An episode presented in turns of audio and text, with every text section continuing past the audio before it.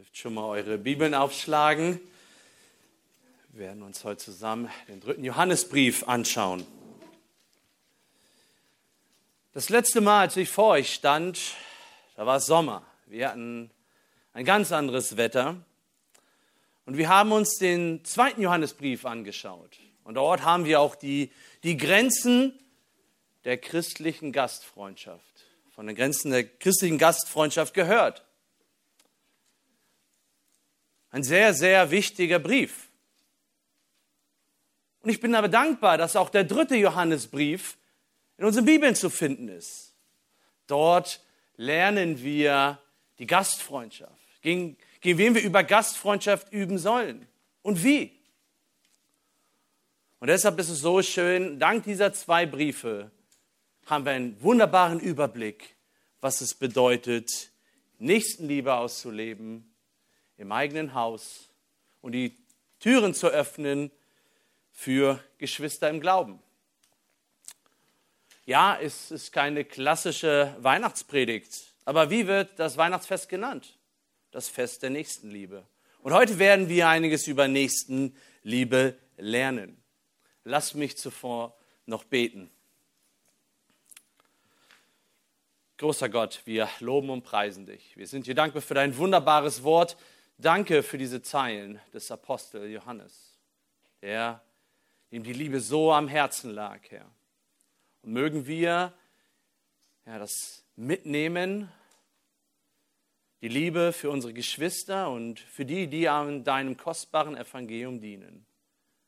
Herr, steh du mir bei, ja, schenke mir Konzentration ja, und möge diese Predigt dich ehren und meine Geschwister erbauen. Herr, gepriesen seist du. Amen.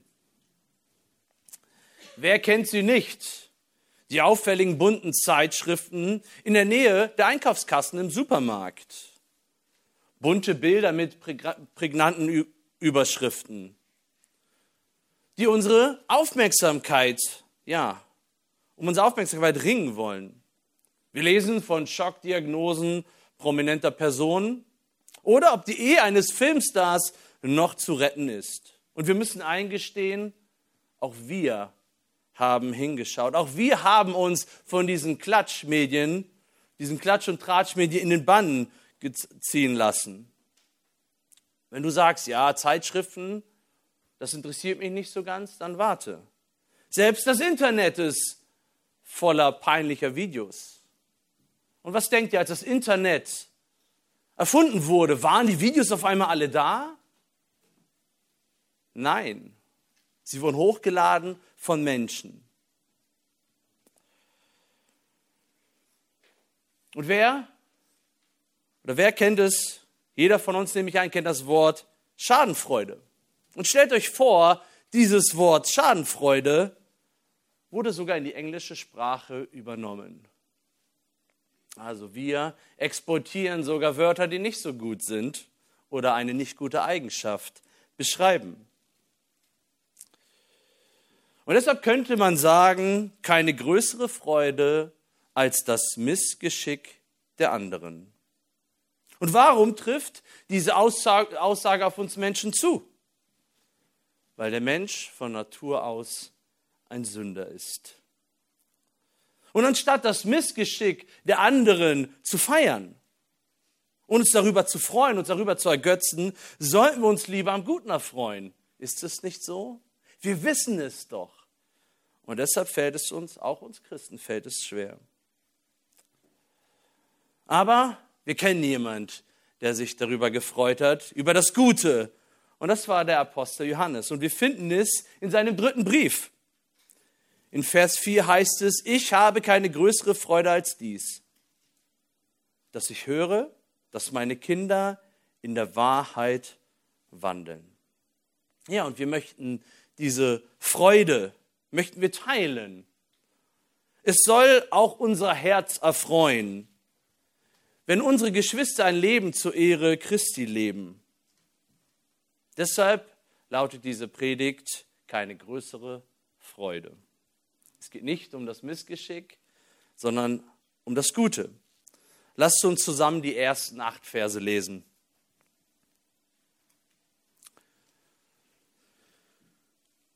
Der Älteste, einen geliebten Gaius, den ich in Wahrheit liebe. Mein Lieber, ich wünsche dir in allen Dingen Wohlergehen und Gesundheit, so wie es deiner, Seele, äh, deiner Seele wohlergeht.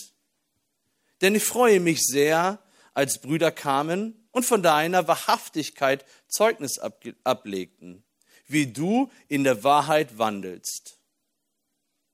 Ich habe keine größere Freude als die, zu hören, dass meine Kinder in Wahrheit wandeln. Mein Lieber, du handelst treu in dem, was du an den Brüdern tust, auch an den Unbekannten, die von deiner Liebe Zeugnis abgelegt haben vor der Gemeinde. Du wirst wohltun, wenn du ihnen ein Geleit gibst, wie es Gott würdig ist. Denn um seines Namens willen sind sie ausgezogen, ohne von den Heiden etwas anzunehmen.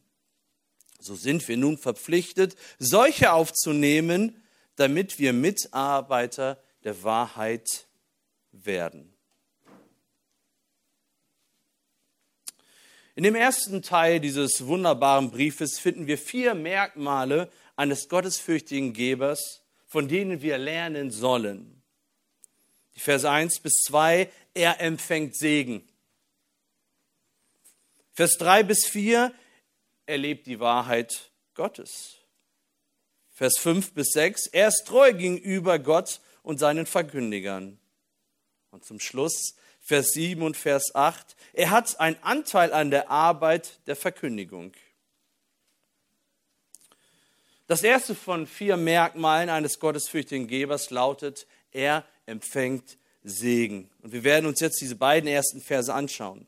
Gleich am Anfang von Vers 1 finden wir den Verfasser dieses wunderbaren kurzen Briefes. Es ist Johannes der Apostel, der sich hinter dem Titel der Älteste verbirgt. Man geht davon aus, dass Johannes diesen Brief von Ephesus aus schrieb, also zu einem späteren Zeitpunkt seines Lebens, seines Dienstes, circa 90 bis 95 nach Christus. Stil, Struktur, Vokabul, äh, Stil, Struktur, Vokabular sowie das Thema kommt uns sehr bekannt vor, wenn wir den zweiten Johannesbrief denken. Der dritte Johannesbrief gehört zu den kürzesten im Neuen Testament. Johannes, der Apostel, schrieb diesen kurzen und persönlichen Brief an einen Mann namens Gaius. Dieser Name Gaius war sehr, breit, sehr weit verbreitet im römischen Reich. Er gehörte zu den am meisten ähm, ja, benutzten Namen und wir müssen gar nicht lange lesen, um zu erkennen, wie viel dieser Gaius dem alten Apostel bedeutet hatte. Der Apostel schrieb einen geliebten Gaius. Der zweite Teil des Verses zeigt, wie ehrlich seine warmen Worte des Apostels gemeint waren.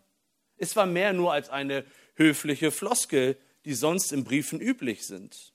Die Aussage, den ich in Wahrheit liebe, beschreibt die ehrliche Zuneigung des Apostels.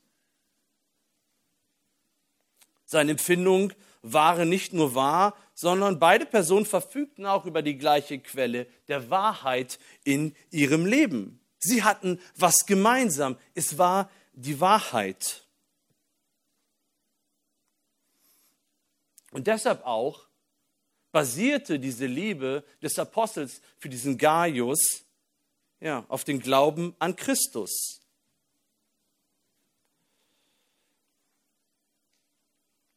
Und wenn wir Johannes ein bisschen kennen, dann wissen wir, dass er sehr viel über die Liebe geschrieben hat in seinen Briefen. Aber er hat auch ein Evangelium verfasst und in dem hat er sich genannt als den Jünger, den Jesus liebte.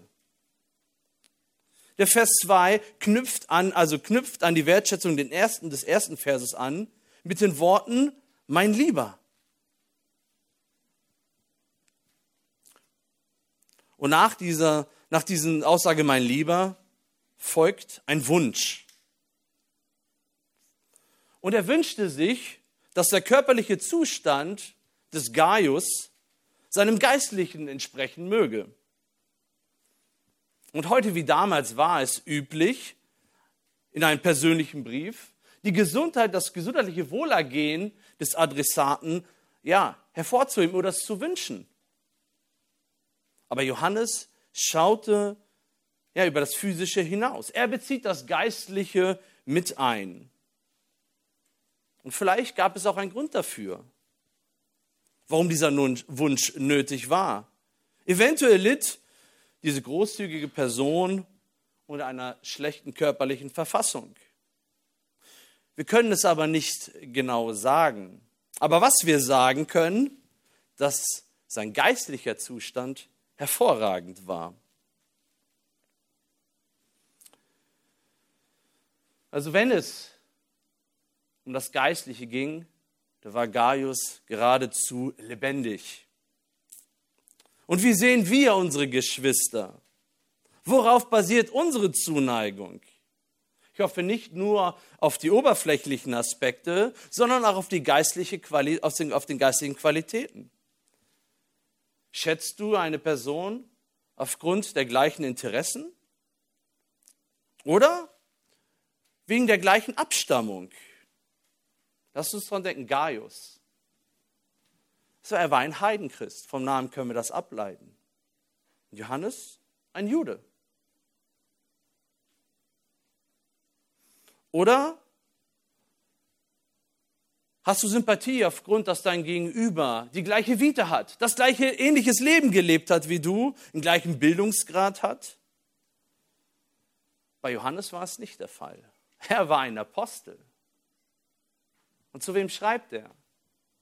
Zu einem einfachen Mann, der Gastfreundschaft lebt.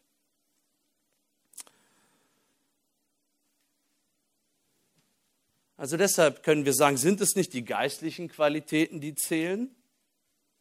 Und unsere neue Identität, die wir in Christus haben, als andere oberflächliche Gemeinsamkeiten? Der Vers 2 hat nichts mit dem, mit dem Wohlstandsevangelium zu tun. Deshalb müssen wir da sehr, sehr aufpassen. Und lasst uns bitte keine falschen Schlüsse ziehen zwischen der körperlichen und geistigen Verfassung einer Person. Habt ihr schon solche Vermutungen gehört oder selbst gedacht, dass die Schwester oder der Bruder krank ist aufgrund ihres Unglaubens oder weil sie Sünde in ihrem Leben hat? Lasst uns bitte aufpassen und nichts Falsches denken. Aber nehmen wir mal an, nehmen wir mal an, dass die geistliche Verfassung sich in der körperlichen Verfassung widerspiegelt. Wie würden wir dann aussehen? Wie würden wir dann aussehen? Würde man unseren geistlichen Zustand mit dem bloßen Auge an uns sehen? Würden wir wie ein geistlicher Gaius aussehen? Eine erschreckende Frage. Wir haben gehört, der gottesfürchtige Geber empfängt Segen. Und das zweite Merkmal eines gottesfürchtigen Gebers, von dem wir lernen sollen, finden wir in Vers 3 und 4. Er lebt die Wahrheit Gottes. Denn ich freute mich sehr, als Brüder kamen und von deiner Wahrhaftigkeit Zeugnis ablegten, wie du in der Wahrheit wandelst. Ich habe keine größere Freude als die, zu hören, dass meine Kinder in Wahrheit wandeln. Gaius war ein wahrhaftiger Täter des Wortes und nicht nur ein Hörer. Das zeigt Vers 3 und 4. Die eigene Meinung über ein Selbst kann sehr einseitig sein. Deshalb ist es auch hilfreich, wie andere uns wahrnehmen. Neben dem Apostel gab es noch andere Brüder, die der Apostel in seinem Brief erwähnt, die den vorbildlichen Wandel des Gaius bestätigen konnten. Wir haben gelesen, als Brüder kamen und von deiner Wahrhaftigkeit Zeugnis ablegten, wie du in der Wahrheit wandelst. Der Bericht der Brüder steigerte die Freude des Apostels über Gaius. Aber was bedeutet in Wahrheit wandeln? Es bedeutet ein Leben in der Heiligung führen. Ich habe keine größere Freude als. Biblisches Denken führt zu biblischen Verhalten. Auch wenn Gaius, wie wir annehmen, selbst kein Prediger war, lebte er aber das, was er predigte. Und wenn Johannes von meinen Kindern spricht, damit zieht er sich auf seine geistlichen Schützlinge, für die er eine gewisse Verantwortung trägt. Und sollte, jetzt könnte man fragen, sollte nicht die Errettung der Menschen die größte Freude sein für einen Christen? Und hier spricht der Apostel von Heiligung. Beides gehört zusammen. Die Freude über die Wiedergeburt sowie die Freude über die sichtbaren Folgen der Wiedergeburt. Wir bekennen uns zu Christus und zu seinem Wort. Aber wird dieses Bekenntnis auch in unserem Leben sichtbar? Gibt es eine Abweichung zwischen meinem Glauben und meinen Taten? Und so oft, so oft reden wir freudig, dass Christus unsere Schuld vergeben hat. Aber geben, vergeben wir auch anderen gerne? Oder gibt es bestimmte Bereiche und Momente im Leben, wo uns schwerfällt, das Bekenntnis und unsere Tat in Einklang zu bringen? Lasst uns ja prüfen, in welchen Bereichen wir noch mehr das leben sollen, was wir predigen. Des Weiteren lasst uns die Worte des Apostels denken. Ich habe keine größere Freude, als das zu hören, dass meine Kinder in Wahrheit wandeln.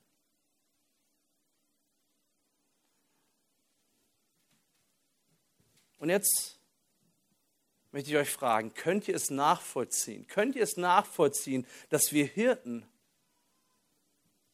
Freude daran haben, wenn die Frucht des Geistes in euer Leben sichtbar wird? So wie der Apostel für, für, ähm, für Gaius und für alle anderen, für seine Kinder, für die, für die er verantwortlich war. Ja, es ist eine große Freude. Und deshalb investieren wir auch so viel Kraft und Zeit in eure Zurüstung. Man könnte sagen, ja, es ist eine Pflicht ist es, aber es ist auch eine Freude. Stellt euch vor, Gaius wäre so wie Diotrephes aus Vers 9.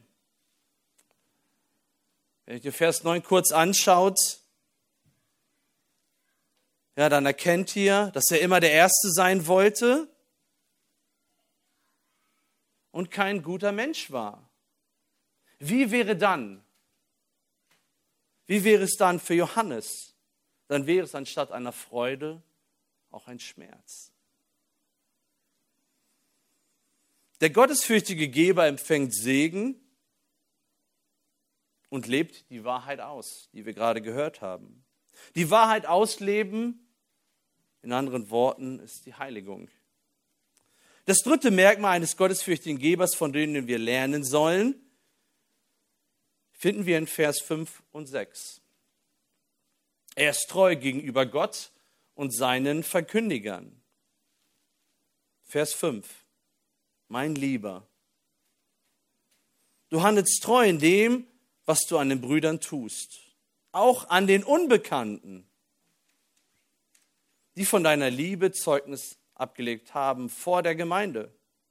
Du wirst wohltun, wenn du ihnen ein Geleit gibst, wie es Gottes würdig ist. So ein Bruder wie Gaius, den musste man einfach lieb haben. Und um die Person Gaius und seinen Dienst in der Tat noch ein bisschen besser verstehen zu können, muss ich ganz kurz auf kulturelle, aber auch geschichtliche Hintergründe eingehen. Eine der großen Errungenschaften des römischen Reichs war der Pax Romana. Pax bedeutet Frieden auf Latein. Dies war eine längere Zeit des Friedens im inneren Teil des römischen Reichs. Von 27 bis 180 nach Christus. Und in dieser Zeit gab es relativ wenig große militärische Konflikte. Und in dieser Epoche des Friedens kam es zu einem wirtschaftlichen Aufschwung. Neben den Pax Romana erleichterte auch die relativ gute, ich sage relativ gute, ausgebauten Straßen das Reisen innerhalb des Reiches. Und unter solchen günstigen Bedingungen konnte sich auch das Evangelium leichter ausbreiten. Diese Ausbreitung der frohen Botschaft geschah auch durch Wanderprediger. Und genau solche Verkündiger beherbergte Gaius.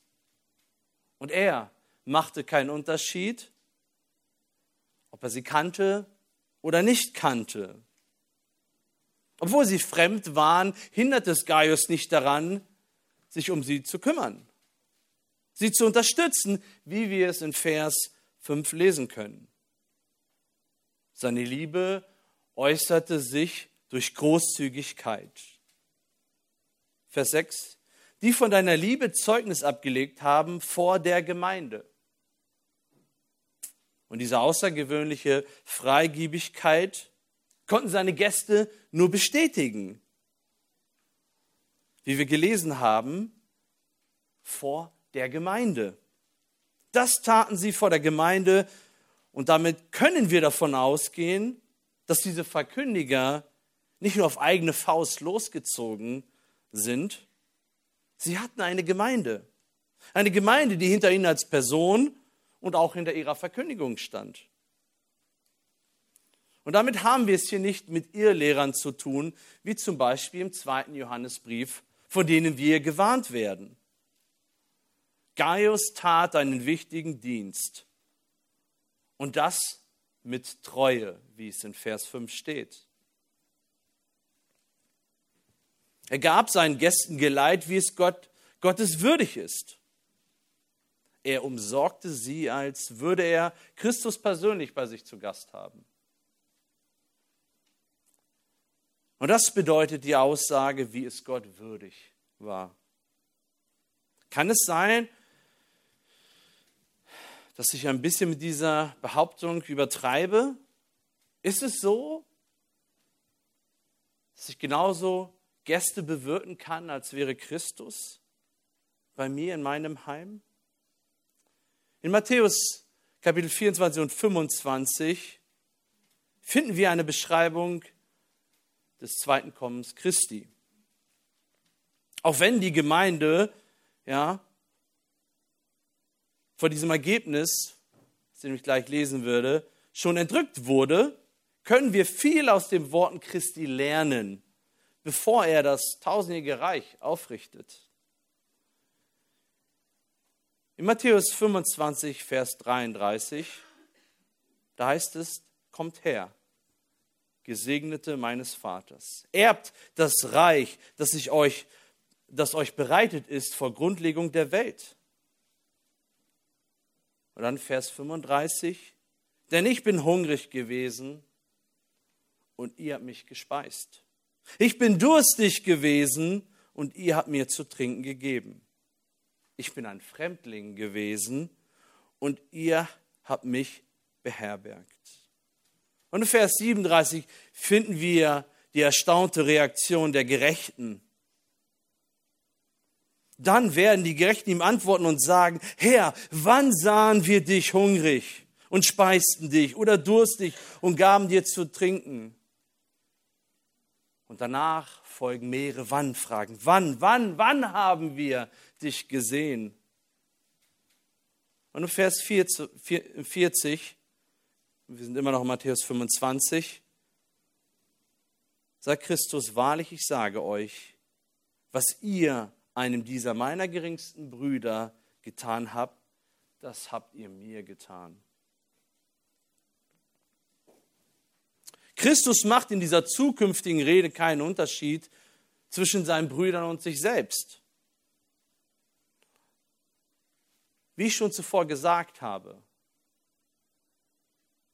das kommt oder das wird er sagen, wenn er wiederkommt, wenn ein zweites Wiederkommen ist. Aber dennoch diese Prinzipien, die dahinter stehen, die können wir auch, sind auch jetzt schon gültig und können wir heute anwenden. Wir haben davon gehört, dass Gaius treu war. Und jetzt kommt die Frage, sind wir treu, was die Nächstenliebe betrifft? Halten wir uns daran, kontinuierlich das Richtige zu tun? Aber die Treue zeigt sich nicht nur daran, wie oft wir was tun, sondern auch mit was für einer Herzenseinstellung. Und wie ist unsere Haltung, wenn wir anderen dienen? Egal in welchem Dienst. Wir können diese Frage ausweiten. Sind wir über die Tätigkeit, die wir vielleicht tun, genervt? Oder stören uns die Personen, denen wir dienen? Ich hoffe nicht. Weil wenn das auf uns zutrifft, dann sind wir nicht treu.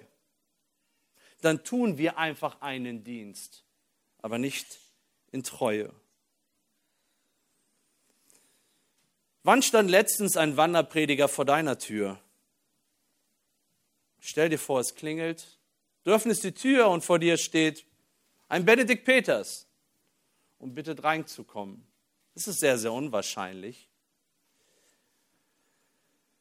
Aber in der Zeit, als dieser Brief geschrieben wurde, war es notwendig. Denkt an den Hintergrund des Briefes. Ja, das Straßennetz war relativ gut ausgebaut, aber nicht die Herbergen in denen man unterkommen musste. Es war kein guter Ort. Der Ort war gefährlich. Es war dreckig und es war unmoralisch dort. Und deshalb waren diese Prediger darauf angewiesen, unterzukommen. Und in der heutigen Zeit ist diese Not nicht mehr akut. Deshalb ist es sehr unwahrscheinlich, dass jemand an deiner Tür steht und klingelt. Aber dennoch, lasst uns diese grundlegenden Gedanken aus Vers 5 und 6 in unseren alltäglichen Diensten ausüben, ausleben. Lasst uns das vierte Merkmal Gottes, eines gottesfürchtigen Gebers, von dem wir lernen sollen, anschauen. Wir finden es in Vers 7 und 8. Er hat Anteil an der Arbeit der Verkündigung denn um seines Namens willen sind sie ausgezogen, ohne von den Heiden etwas anzunehmen. So sind wir nun verpflichtet, solche aufzunehmen, damit wir Mitarbeiter der Wahrheit werden. In Vers 7 und 8 finden wir den Grund, warum diese Männer ausgezogen sind, um das Evangelium zu verkünden. Vers 7, denn um seines Namens willen sind sie ausgezogen. Christus war ihre Motivation. Deshalb haben sie sich auf die Reise begeben. Sie wollten sich nicht einen eigenen Namen machen, sondern den Namen Christi groß machen. Dies war ihre Leidenschaft. Im Gegensatz zu Irrlehrern.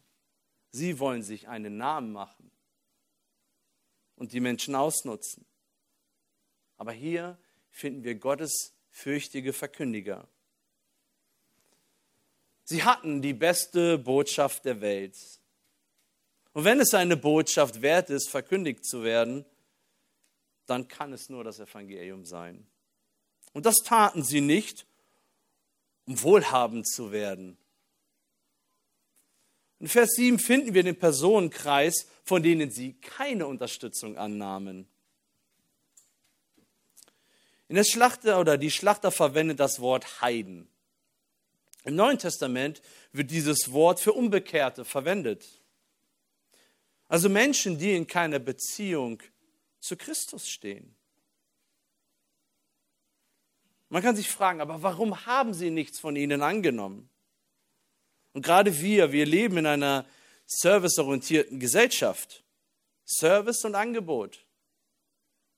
Ich beanspruche einen Service oder ich nehme ihn in Anspruch und ich bezahle dafür. Aber hier ist es anders. Die im Namen Christi ausgesandt wurden, können auch darauf vertrauen, dass Christus sie versorgt. Sie hatten auf der einen Seite auch keinen Grund, was anzunehmen, weil sie wurden versorgt. Denkt an Gaius. Gott gebrauchte diesen Mensch. Gott gebrauchte diese Gemeinden, um seine Verkündiger zu unterstützen.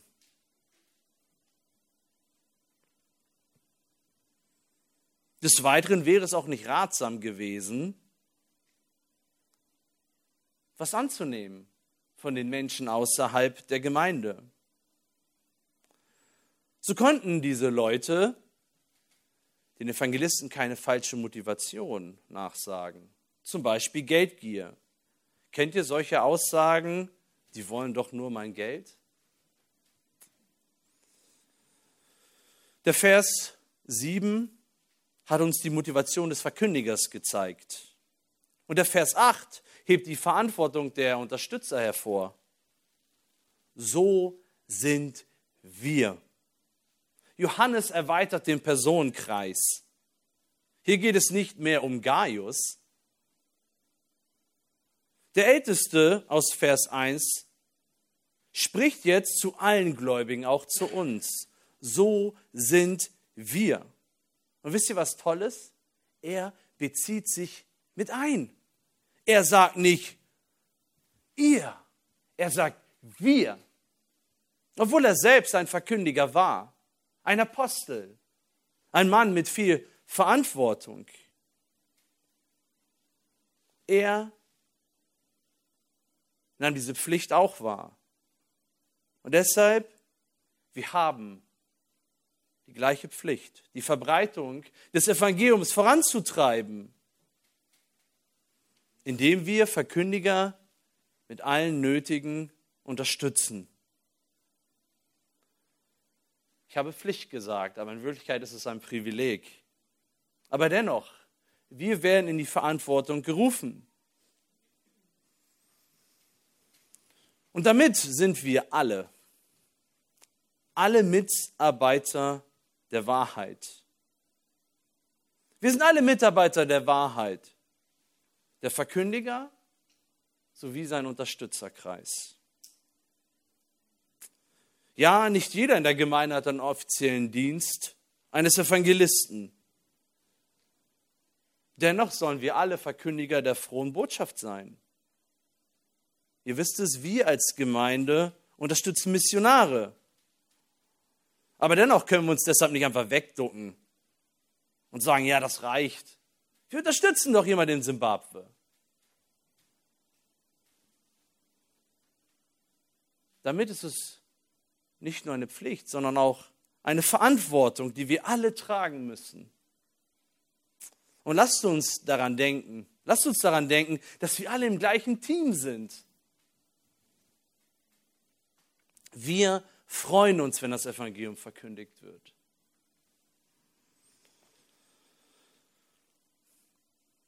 Und zu einem gewissen Grad sind Evangelisten und, und, und Unterstützer deswegen gleich.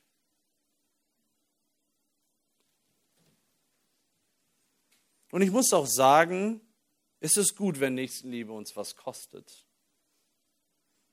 Es ist Zeit, es ist Kraft, aber auch Geld.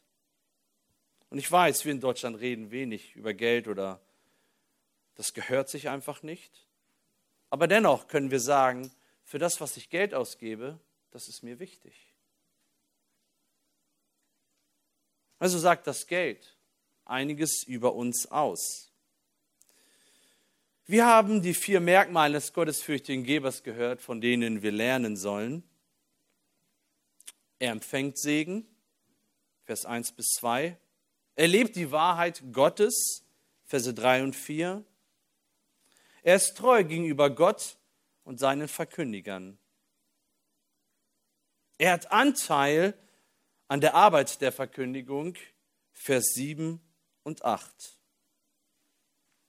Und dank dieses wunderbaren Briefes können wir viel über Nächstenliebe lernen. Und das Gelernte können wir in allen Dienstbereichen anwenden. Auch wenn dieser Brief mit der kleinste aller Briefe ist im Neuen Testament, darf er dennoch nicht überlesen werden. Wir lesen viel über die Struktur der Gemeinde im Neuen Testament. Aber Johannes schreibt mehr über die Liebe in der Gemeinde, über den Wandel in der Wahrheit. Und deshalb ist es wichtig, beide Perspektiven zu haben. Ich habe viel von Gaius gesprochen. Ich habe gesagt, Gaius war ein Mann, den man einfach lieb haben muss. Aber ich bin heute nicht hier, um eine Person zu ehren, sondern wir ehren Christus. In Epheser heißt es, denn wir sind sein Werk, geschaffen in Christus Jesus zu guten Werken, die Gott zuvor bereitet hat, damit wir in ihnen wandeln sollen. Gaius ist in den Werken gewandelt, die Gott zuvor bereitet hat. Und geht es heute darum, oder ging es heute in der Predigt darum, ein guter Geber zu sein? Ja. Aber es ging auch darum, ein Leben in Heiligung zu leben. Das bedeutet es, in Wahrheit zu wandeln. Epheser 1, Vers 4. Wie er uns auserwählt hat, in ihm vor Gründlegung der Welt, dass wir heilig und untadelig sein sollen vor ihm in Liebe. Es ist die Heiligung. Und ich hätte die Predigt auch nennen können, vier Merkmale eines, Heilig, äh, eines, eines Leben in Heiligung. Es würde beides passen.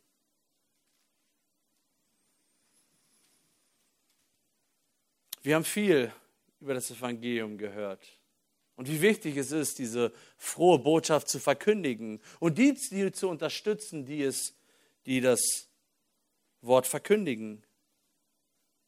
Aber wie sieht es mit dir aus? Wandelst du in der Wahrheit? Wandelst du in der Wahrheit? Die Wahrheit, von der Johannes schreibt? Von der er solch eine Freude hatte zu hören? Dass sie ausgelebt wurde? Und wenn wir Wahrheit hören, dann ist diese Wahrheit eine Person. Es ist Jesus Christus selbst. Er ist die Wahrheit. Und alles, was wir über ihn lesen, über sein Erlösungswerk, über das, was er getan hat, auch das gehört zu dieser Wahrheit. Und diese Wahrheit muss verkündigt werden. Und es ist auch nur diese Wahrheit, die es schafft, Menschen, sündige Menschen, wie wir einst waren, zu verändern. Lebst du ein Leben in Heiligung?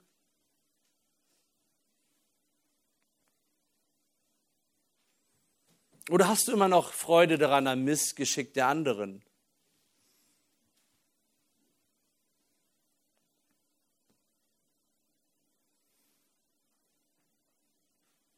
Und deshalb ist es so wichtig, dass wir diese Wahrheit verstehen, in der wir wandeln sollen.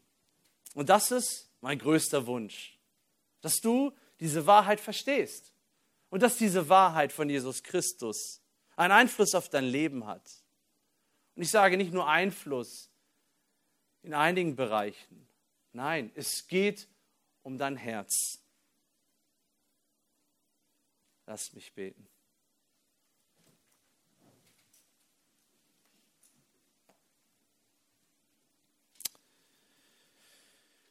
Herr Jesus Christus, Dank ja, für diesen wunderbaren Brief. Und in diesem wunderbaren Brief finden wir so viel, was es bedeutet, in der Wahrheit zu wandeln, ein Leben in Heiligung zu leben. Und was es doch für eine Freude ist,